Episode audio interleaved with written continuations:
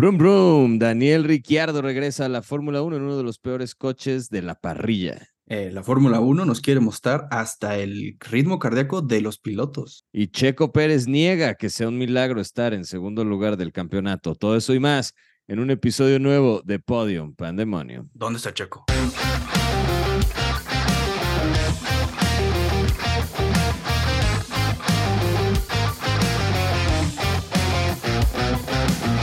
Rafa, bienvenido a un episodio más de Podium Pandemonium. ¿Cómo estás? Esta semana ya por fin Race Week otra vez en el Gran Premio de Hungría. Bien, gracias. ¿Tú, tú cómo estás? ¿Todo bien? Bien, emocionado porque ya este, toca ver a Ricciardo hundirse en P20 con ese Alfa Tauri que siento que, no lo va a llevar a ningún lado.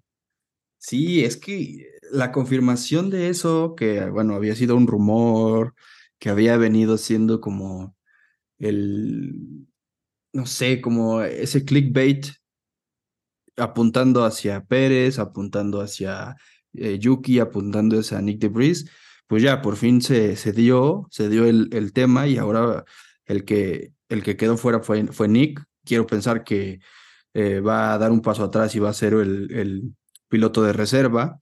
Eh, pero pues sí, ahora es el que toma el volante Daniel y y pues pueden pasar muchas cosas, ¿no? Eh, eh, todos queremos ver que realmente haya mejorado o haya recuperado ese nivel que, que le habíamos visto en años anteriores, no, no, no mientras lo vimos en McLaren, pero eh, pues sí, muchas cosas pueden pasar. Tal vez no es como todos esperamos, que va a ser un, una garantía de sumar puntos y que pues fácilmente podría estar opacando incluso a Yuki sino, no sé, quizá pueda tardar en adaptarse, pueda eh, no estar trayendo la cosecha de puntos y realmente sufrir con un coche que está complicado, pero bueno, es, es, cuestión de que este fin de semana tenemos ya la primera prueba y, ver exactamente dónde va a estar, ¿no? De acuerdo, porque además me gustaría ir, este, ¿cómo se llama? Desglosando un poco toda esta teoría conspiranoica que había detrás, porque primero, Ricciardo había dicho que no regresaba a la Fórmula 1 si no eran un equipo top. Claro. Claramente, Alfa Tauri no es un equipo top. Entonces, tiene uno de los peores coches de la parrilla. Los tiempos no, este, creo que den para mucho, este, ni los de Yuki ni los de Nick, como para meter a Ricciardo en una presión así durísima de que, uy, cuánto le tiene que sacar al coche con que avance media centésima más que el Yuki, ya lo van a considerar como un logro. Entonces, este, pues bueno, tampoco hay mucho, así que digas, no tiene una exigencia así tampoco este, muy loca encima, ¿no? Eh, que eso lo esté preparando como para, para, mira, mi papá lo decía de esta manera, que decía, tienen a Ricciardo como parte de reserva del equipo de Red Bull, ¿no? O sea, es el piloto de reserva. Si alguno le da COVID o se rompe una pierna o algo, pues él tendría que ser el que se sube al coche, ¿no? Entonces, en vez de tenerlo en la banca, ahí sentado, sin hacer nada, pues lo subes al Alfa Tauri, que se ponga a dar unas vueltas ahí, que se vuelva a agarrar ritmo, que vuelva a meterse como en la, en la, en ritmo de, digamos, de, de fines de semana de carrera, de estar arriba del coche, de estar manejando y pues le das tiempo como de calentamiento para que si en una de esas el checo resulta que tira toda su temporada a la basura por cualquier situación, entonces ya Ricciardo está listo para subirse al coche y, probablemente sacarle este, pues lo que necesita Red Bull para sacarle, ¿no? Yo creo que es muy este, también descabellado pensar que Checo va a tirar la temporada a la basura. No creo que, este, pierda el segundo lugar en, en, el campeonato. Yo creo que lo va a lograr fácil mientras no pase nada raro. Pero, pero pues Ricciardo, si no es hacia Red Bull, pues no sé hacia dónde más pueda ir. No es a ningún lado. No, no, yo, yo pienso que eso fue un poco un, uh, un, un, deseo, un, un deseo, ¿no? El, el, el, el, querer regresar a un, a un equipo top. Eh, tampoco creo que necesariamente vaya a poder regresar a Red Bull, incluso aunque tuviera Checo una, una muy, muy mala temporada, eh, porque también ya no es un, es un piloto tan joven como lo es Yuki, como lo hubiera sido en su caso eh, Nick. Yo pienso que, claro, tiene, le, quedan, le quedan años y le queda tiempo, pero aún así siento que no lo veo para regresar. O sea, digamos que ya, ya tuvo su etapa en Red Bull, eh, las cosas no salieron bien y, salió de ahí, ¿no? Eh, no, no, con esto no quiero decir que no lo vea ahí, claro que puede pasar, pero igual siento que sería una solución temporal mientras encuentras quién realmente estaría ocupando ese, ese segundo asiento, ¿no?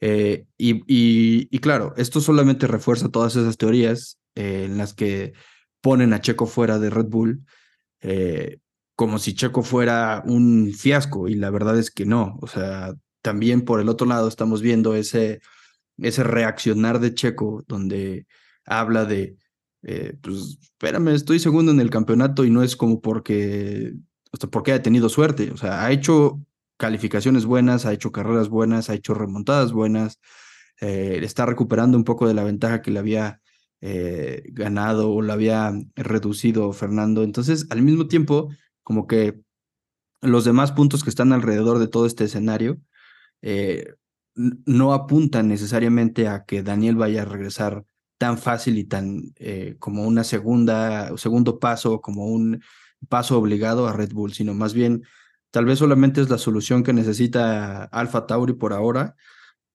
para quitarse de encima un piloto que pues desafortunadamente no, no resultó como ellos esperaban por la experiencia que tiene, que tiene Nick. Y, y al mismo tiempo pues poner un poco en perspectiva cuál es el verdadero desempeño de Yuki porque pues digamos que el año pasado todavía comparándose contra Gasly pues digamos que perdió las temporadas, ¿no? O sea, eh, había estado atrás en puntos, en calificaciones y en, resultados. Y de, alguna forma, si la situación es la misma con Daniel, pues pienso que incluso el que sí podía estar más en riesgo sería Yuki. Y la alineación sería, sería Daniel y alguien más, ¿no? Es lo que es justo lo que te iba a comentar, porque si Daniel demuestra que el coche puede ir mucho más rápido de lo que estos dos lo estaban pudiendo lograr, va a ser muy claro que entonces, pues ni Yuki ni, ni, ni Nick tenían el nivel para sacarle el máximo al coche. Entonces ahí Daniel podría a lo mejor eh, pensar en alargar su estadía en, en Alfa Tauri, ayudarles a desarrollar un mejor auto, demás, tener un segundo piloto joven que, se meta también ahí al, al quite mientras tanto y a lo mejor que la idea sea que de la mano de Ricardo se pueda lograr pues retomar un lugar, digamos, más o menos hacia media tabla que, que a diferencia de ahorita que están clavados en el último lugar.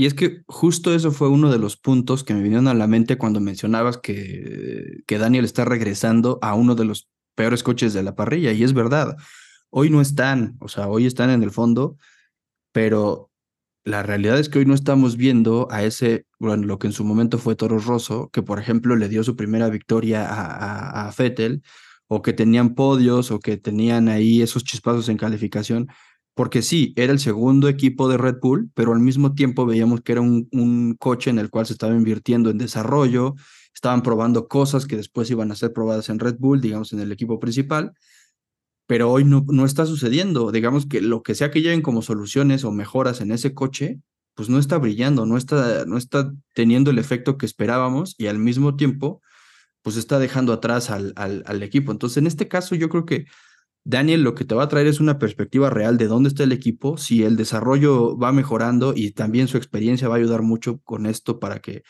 el, eh, digamos, sí, el desarrollo del coche vaya en un sentido más positivo. Entonces, pues sí, ojalá que eso les ayude ahí a, a, Alpha Tauri, pero también eh, pues que le dé esa estabilidad eh, de, regresar ya en forma, ¿no? Porque ya se habló de que en el simulador lo está haciendo muy bien, pero ahora tenemos que ver realmente cómo es el comportamiento en pista y, yo creo que todos queremos ver que, que, le vaya bien, porque pues, es un piloto, pues bueno, leal, limpio y demás, entonces no creo que sea eh, no creo que nadie no, lo quiera ver bien, ¿no? No, y otro equipo que trae eh, mejorías que quién sabe si las necesitan son los de Red Bull, justo para Hungría. Están diciendo que va a haber un paquete nuevo ahí de, de actualizaciones y digo, como si las necesitaran. Y también están hablando de, eh, pues ya como que el, el, el, tema de los motores lo aclaró este Horner, ¿no? El, el, porque me acuerdo que leí algo que decía Horner que eh, sobre un comentario que hizo Toto Wolf, Horner le contestaba, pues no sé, este, él no es, este, más bien diciéndole a Toto que él era un consumidor de motores y no tanto un este, constructor de motores como ya se puede llamar Red Bull ahorita. Entonces me pareció bueno que le metiera ahí como un, un este, pequeño jab ahí al, este, al comentario como para decirle, a ver, brother, estamos en otra liga, nosotros estamos construyendo y tú no. Exacto, es un jabcito ahí para mantener la distancia y lo está poniendo en un escalón diferente al suyo, ¿no? Digamos que con este eh, deal nuevo que se está gestando, o si no, ya está gestado, pero va a ponerse en práctica hasta 2026. Eh, la idea es que, por ejemplo, hoy Red Bull lo que está haciendo con Honda es pagarle los motores.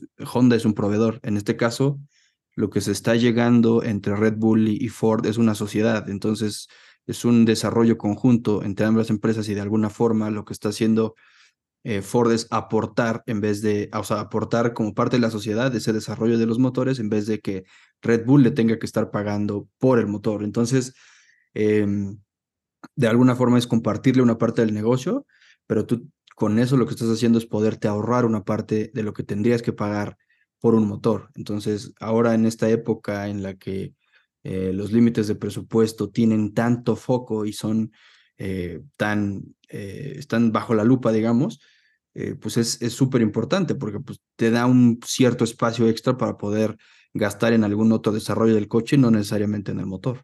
No, creo que lo hicieron muy bien, por eso, este, digamos que esa eh, sociedad, esa parte que le toca a Red Bull y la que pone eh, Ford es suficiente para que precisamente Horner se ponga en, en ese lado y le pueda este, digamos, eh, callar la boca un poco a, a, Toto Wolf, que anda, anda muy, muy chillón Mercedes este año, ¿no? Todo, todo, todo le ponen pero, a todo le quieren poner reglas, todo quieren regular, todo quieren cambiar, todo quieren detener, todo quieren.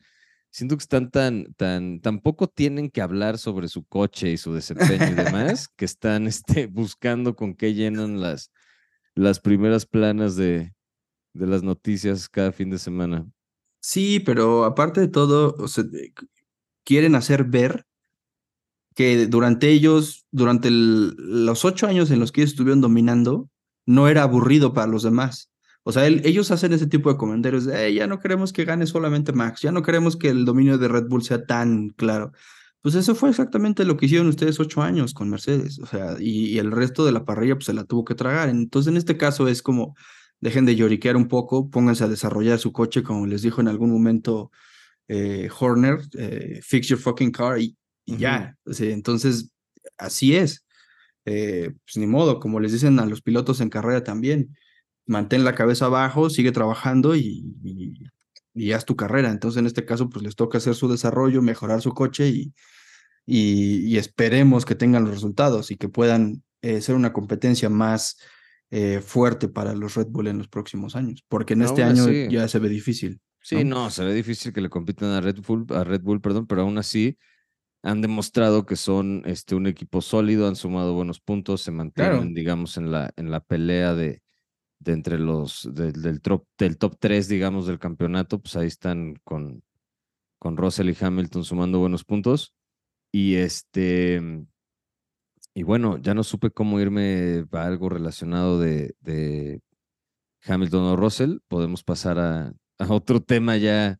Mick. Este, pues, eh, estando dentro de Mercedes. De acuerdo, podemos pasar, sí, el festival este que hubo en, en Alemania, ¿no? Se llama este Goodwood, Goodwood se llama el festival. Goodwood. Goodwood. Goodwood. Este, y, y pues bastante interesante, bastantes figuras ahí. Está este Sebastian Vettel, que estuvo manejando el, el, coche de Ayrton Senna, que es ya parte de su colección personal. Es suyo. Que eso está, la neta, se ha sentir increíble tener, saber que eso es tuyo. Sí. Este, y Mick Schumacher, que estuvo manejando el coche de qué año? De su Del 2011. 2011.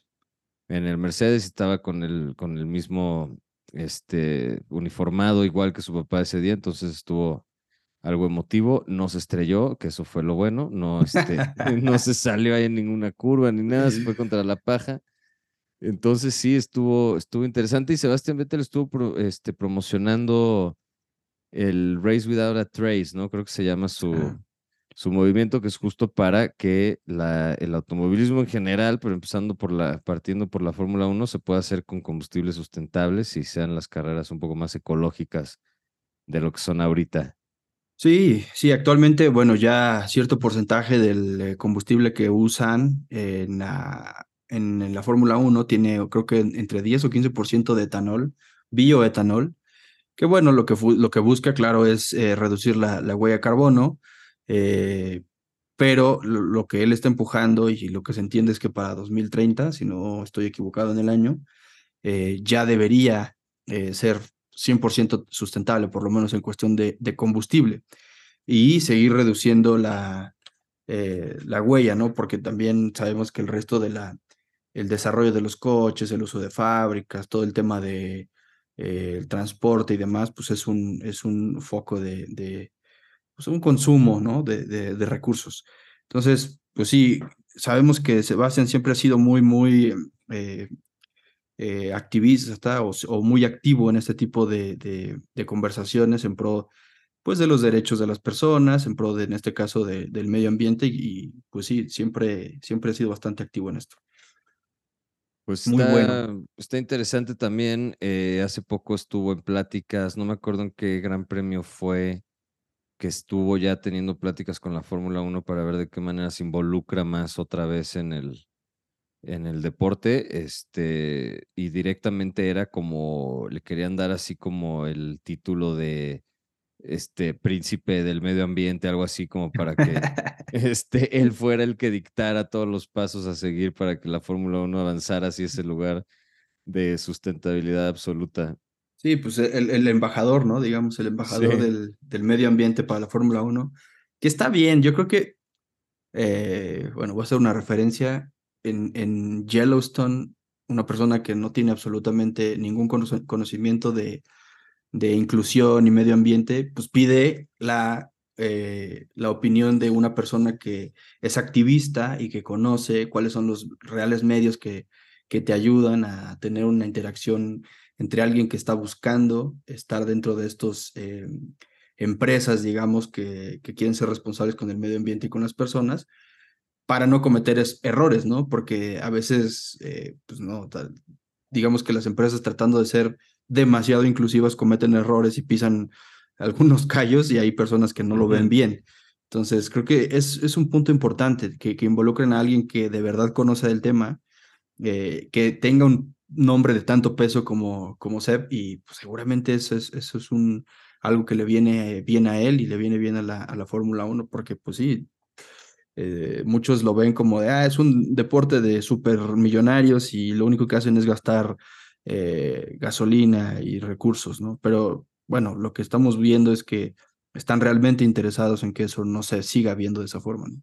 Y está bien, porque además también mantener a pilotos retirados cerca, creo que es importante, tienen un buen input, son, pues, literalmente nadie está más en la acción que ellos, entonces creo que también tienen buena idea de, de lo que se necesita y no. Otro piloto que, que cuando se retire, no sé si vaya a estar tan dedicado al medio ambiente, este, o más bien nada más al ambiente, pues el Hamilton, que se le ha visto últimamente gozándola con, con diferentes, esta es la parte de ventaneando del, del podcast. Siempre. Ya se ha vuelto este, bastante, hay un chismógrafo este, importante en, esta, en, este, en este podcast, siempre hay algo pasando y además ha estado medio, medio canapera la Fórmula 1 este, este año, está de que el, el tema de, de Brad Pitt filmando, Shakira que se presenta en las carreras, Ahora Hamilton, que estaba ahí de viaje en un yate con Isa González y no me acuerdo qué otra modelo también ahí con él. Mm. Entonces, este, pues sí, el Hamilton yo creo que se va a dedicar, va, va, va a buscar la vida este,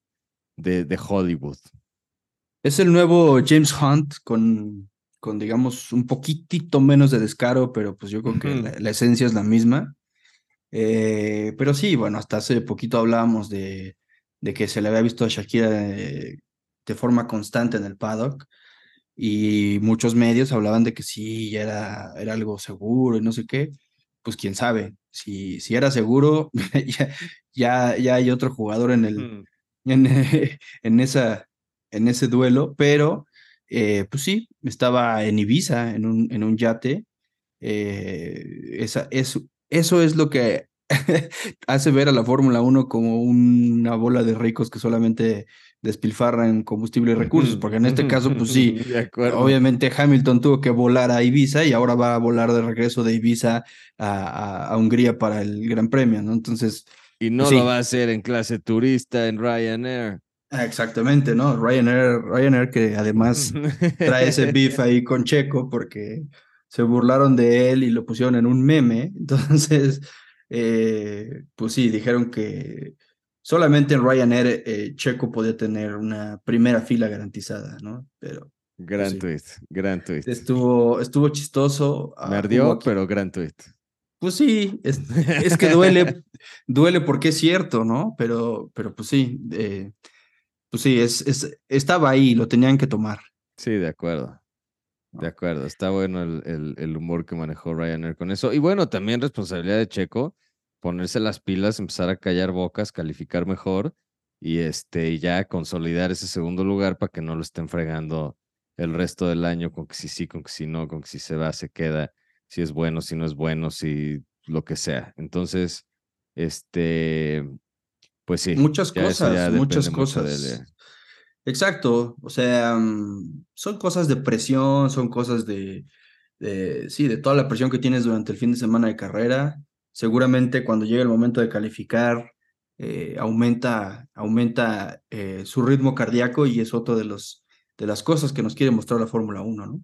Fíjate que puede ser interesante, interesante ver así como una gráfica de calor, ya sabes, como el cuerpo puede ser el piloto ahí como sentado en la, en la cabina y pueden enseñar sus signos vitales. Imagínate la presión que hay que tener ahí cuando, este, por ejemplo, cuando los de Ferrari están decidiendo si van a hacer el plan A, el plan C, si no saben si sí, si entran, si box, si no.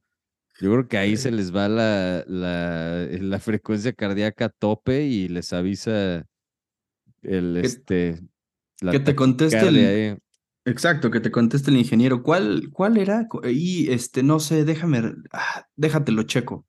No, pues imagínate, vas. ahorita, brother. Sí, exacto. No, no, no, es, es un, es un, es, es una, alguna de las pruebas que ya comenzaron a hacerse desde el Gran Premio de Austria. Eh, la Fórmula 1 quiere mostrar el, em, el ritmo cardíaco de los pilotos durante la carrera, en diferentes etapas de la carrera, digamos que durante la arrancada, durante rebases cruciales, eh, eh, al final de la carrera, etcétera, ¿no? Eh, son datos biométricos, no solamente ritmo cardíaco, puede ser también temperatura, respiración, etcétera. Pero, pues bueno, esto al mismo tiempo puede llegar a ser algo invasivo, puesto que puede sonar incluso un poco cruel eh, la cantidad de presión a la que están sometidos durante la carrera, ¿no? Entonces, digamos que están viendo de qué forma mostrarlo que sea amigable y que no sea tan invasivo para los pilotos, pero sin duda creo que es algo, algo bien interesante para, para mostrar y sobre todo para aquellos que dicen que, que no es un deporte y que nada más van sentados manejando, ¿no? No, hombre, imagínate que hubieran empezado ya a mostrar esto el fin de semana pasado en Silverstone, cuando Norris se entera que trae las hard perseguido por Hamilton en las softs. Sí, sí, sí. No, así ya. O, o, Carlos, que, que, que, le dicen, este, ya no vas a entrar, te quedes con las duras y atrás traes a Pérez con las suaves. No. A Carlos cuando Pérez lo rebasó y se hundió tres lugares para atrás. Exacto, exacto. Cuando vio pasar a los que venían atrás de él. No, no, no. A Grosjean cuando se estrenó así. ah, ese estuvo rudo, muy rudo. Ese estuvo rudo. Y yo creo que ahí lo que ves es un, un pequeño lapso, ¿no? Sin, sin, sin sí, claro, ahí ves una línea recta y dices, ¿qué está pasando? Sí. Pero sí, está interesante todo lo que ya pueden medir. La verdad es que tienen absolutamente datos de todo. Todo, todo, todo. todo eso solamente hace más interesante lo que ya nos gusta por, por años y años y años que lo hemos visto desde que no había asistencias de manejo, si no había eh, autos híbridos y demás, que, ah, porque por ahí, no me acuerdo en qué parte del Festival de Goodwood estaban hablando de cómo han ido evolucionando los, los coches y de que sí, antes tenían que hacer cambios con la palanca realmente manual en el cockpit adentro. Eh, y ahora, pues bueno, todo está en el volante, ¿no? Eh, pero sí, hablaban de, la complejidad de cómo ha cambiado eh, y decían que de alguna forma para estos pilotos es un poco más, más fácil. Pero aún así, yo creo que con todos los controles que les han añadido, que antes no tenían, como diferencial, este torque, balance de frenos, etcétera, pues le han añadido mucha más complejidad. Lejos de hacerlo eh, más manejable, creo que pues estarle ahí reseteando la computadora y que Fold 34 y luego Screen 8 y demás, es como estarle moviendo a un Atari viejo que quién sabe si le estás atinando y, luego te dice, no, hazlo otra vez porque no, no entró, entonces hay que volverlo a hacer. Y eso mientras estás manejando y mientras estás dando curvas y mientras estás tratando de rebasar o te están tratando de rebasar con DRS o lo que sea, Entonces sí es como bastante complejo, creo. El Multi 21 famoso, que nunca entró. Multi 21 y no. Sí, Weber ahí todo enojado en, la salita. Hey, Seb, Multi 21. Multi 21. Sí, no, es, Es, histórico. Histórico momento de la rivalidad que había entre Weber y, y Vettel en Red Bull. Pero este fin de semana sí hay gran premio. Vamos este, a retomar con Hungría. Este, todavía están ahí en la, en la ronda de carreras europeas. Hungría, eh, Rafa, ¿cómo, ¿cómo ves este fin de semana? ¿Cómo viene este?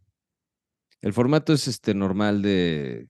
Correcto de calificación, prácticas, demás, ¿no? Sí, sí, sí, tenemos horario normal, eh, práctica 1, 2 y 3, calificación el, el sábado por la tarde, digamos, eh, que es a las 8 de la mañana de nosotros, y la carrera el domingo a las 7 de la mañana de, de nosotros. Entonces, pues sí, es una pista que, que regularmente tiene buenas carreras, eh, el húngaro ring. el año pasado, pues la ganó la ganó Max, estuvieron Max, Luis, Russell, Sainz, Checo, Leclerc y Norris. Ese fue el orden de los primeros siete.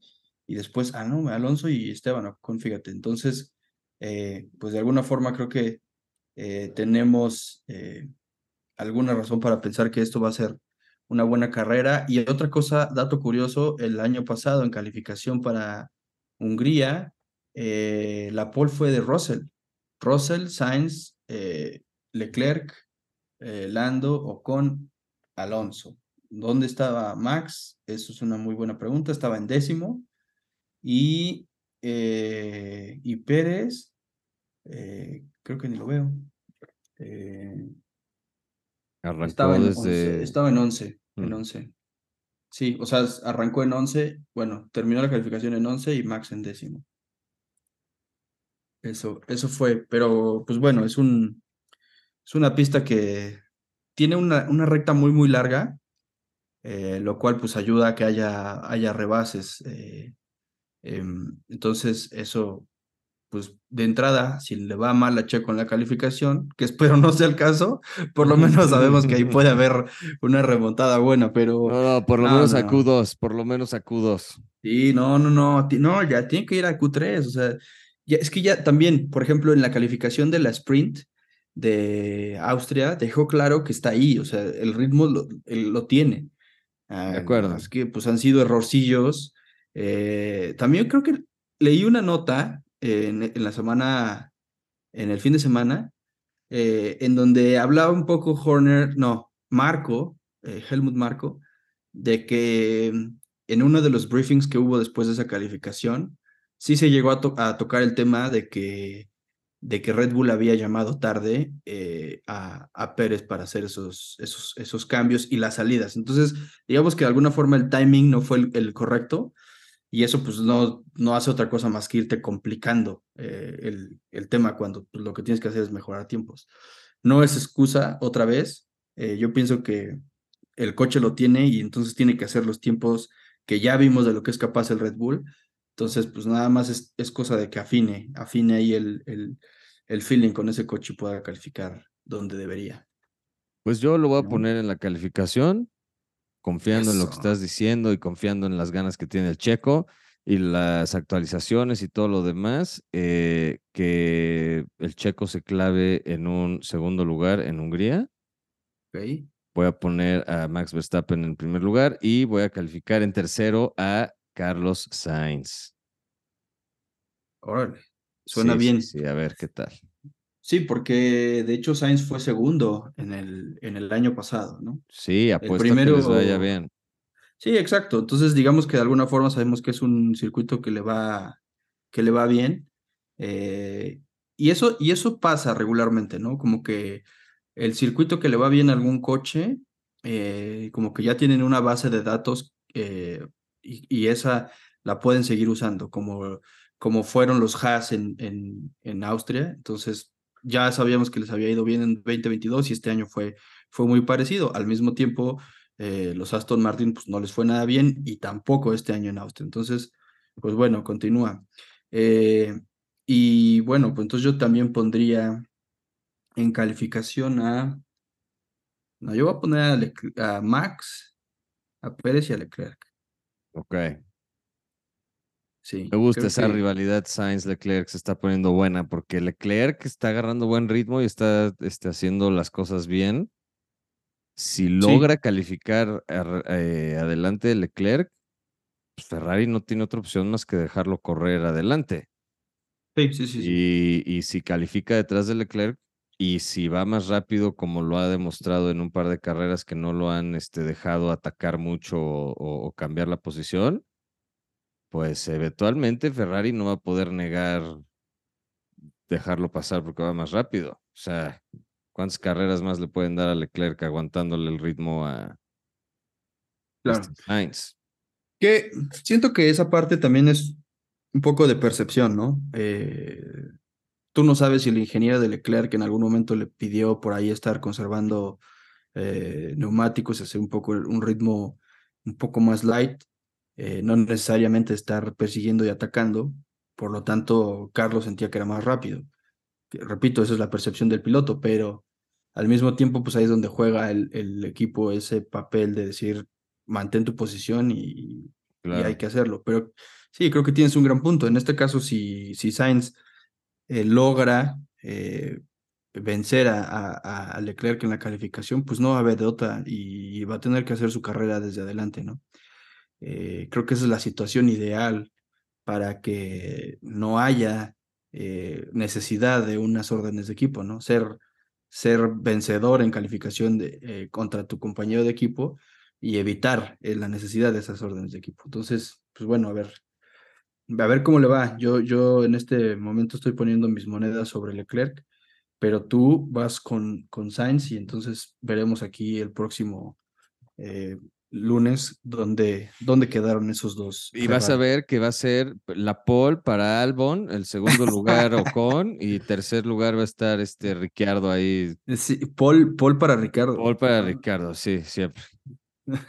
Este, para pero- o carrera. ¿cómo bueno, y mira, esta una última predicción, exclusivamente Ricciardo, ¿en qué posición, en qué, en qué, en qué, eh, digamos, etapa de la calificación se va? Yo digo que no pasa de Q3. Yo, yo creo que no llega a Q3, yo creo que se queda en Q2 y, por ejemplo, bueno, el año pasado todavía con McLaren, Bueno, más bien, perdón, digo, yo digo que no pasa de Q1, sí. Que no pasa de Q1. No uf. pasa de Q1, las estaba yo pensando al revés, pero sí, de Q1 no pasa. Va a No, quedar, yo en, creo que va a quedar en Yo- 17. No, yo, yo, yo creo que, que sí, que sí va a pasar de la Q1, vaya a quedarse en la Q2. Por ahí va a estar entre el, no sé, entre el 12 y el 15, ponle. ¿Ok? Eh, porque pues también el, el Alfa Tauri no ha sido nada bueno. Entonces, en calificación se le está complicando bastante. Em, pero sí, yo creo que por ahí va a estar este Ricciardo.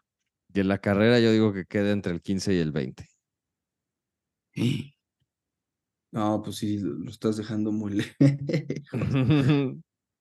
Eh, La carrera, el- la carrera ¿Por qué no? O sea, Ricardo no va a ser un milagro ahí de que acabe en P6. No, no, no, no, no, o sea, sí tendría que ser un comeback pesadísimo para que realmente esté en ese, en ese nivel, pero nada más como contexto. El año pasado, todavía en McLaren, calificó en noveno cuando Lando calificó cuarto y terminó en la posición 15 cuando Lando terminó séptimo. Entonces, también, o sea, hay una forma de verlo y posiblemente el circuito no se le da, pero es una situación completamente diferente porque es un eh, Ricardo eh, reformado, eh, rediseñado en el simulador y con nuevos bríos y con un nuevo coche. Entonces, pues tendría que ser una situación diferente, ¿no? Bueno, ese es Ricciardo. ¿Y para la carrera? Para la carrera, vas tú. Eh, para la carrera voy a decir que Pérez. Uh, ajá. Pérez, Leclerc, Verstappen. Ok.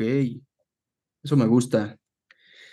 Em, es que Max está imbatible. Está muy rudo, sí está muy pesado, pero pues yo quiero darle ahí una victoria a Checo a ver si a ver si se arma. Pues, eh, pues sí, yo creo que a ver, va, vamos Pérez, em, Leclerc, eh, Sainz. Ok. No sabemos qué va a pasar con Max. No sabemos no, tampoco estoy diciendo, exacto, tampoco estoy diciendo que tiene que explotar el coche de Max para que Checo gane, pero pues igual y tuvo un contacto en la arrancada o algo pasó por ahí. Con que se le truene una llanta, con que se le vaya el motor, con que alguna cosa. Con que los dos Alfa Romeo choquen en la primera vuelta, dejen pedazos de sus alerones en la pista y se le atore a Max cuando vaya liderando la segunda vuelta y le, arruine la aerodinámica del, del, del, fondo del coche y tenga que parar y demás, ya con eso estamos hablando de que podría no ganar la carrera. Ni cuando el pájaro estuvo ahí atorado en su ducto de frenos durante media carrera le pasó nada, entonces yo, yo dudo que este, algo así de todas maneras lo pudiera detener. Pero bueno, este, este fin de semana el Gran Premio de Hungría, ya veremos cómo, están los resultados, los comentamos la, la próxima semana. Eh, Rafa, ¿algo más que quisieras agregar antes de cerrar el episodio de hoy? No, creo que eso es lo que tenemos para compartir esta semana. Eh, ya con ganas de ver la carrera de, este fin y con ganas de que haya mucha competencia de la que nos gusta. Perfecto, pues nos vemos la próxima semana. Gracias por escuchar un episodio más de Podium Pandemonium. Les mandamos un abrazo. Hasta la próxima semana. Nos vemos. Saludos. ¿Dónde está Checo?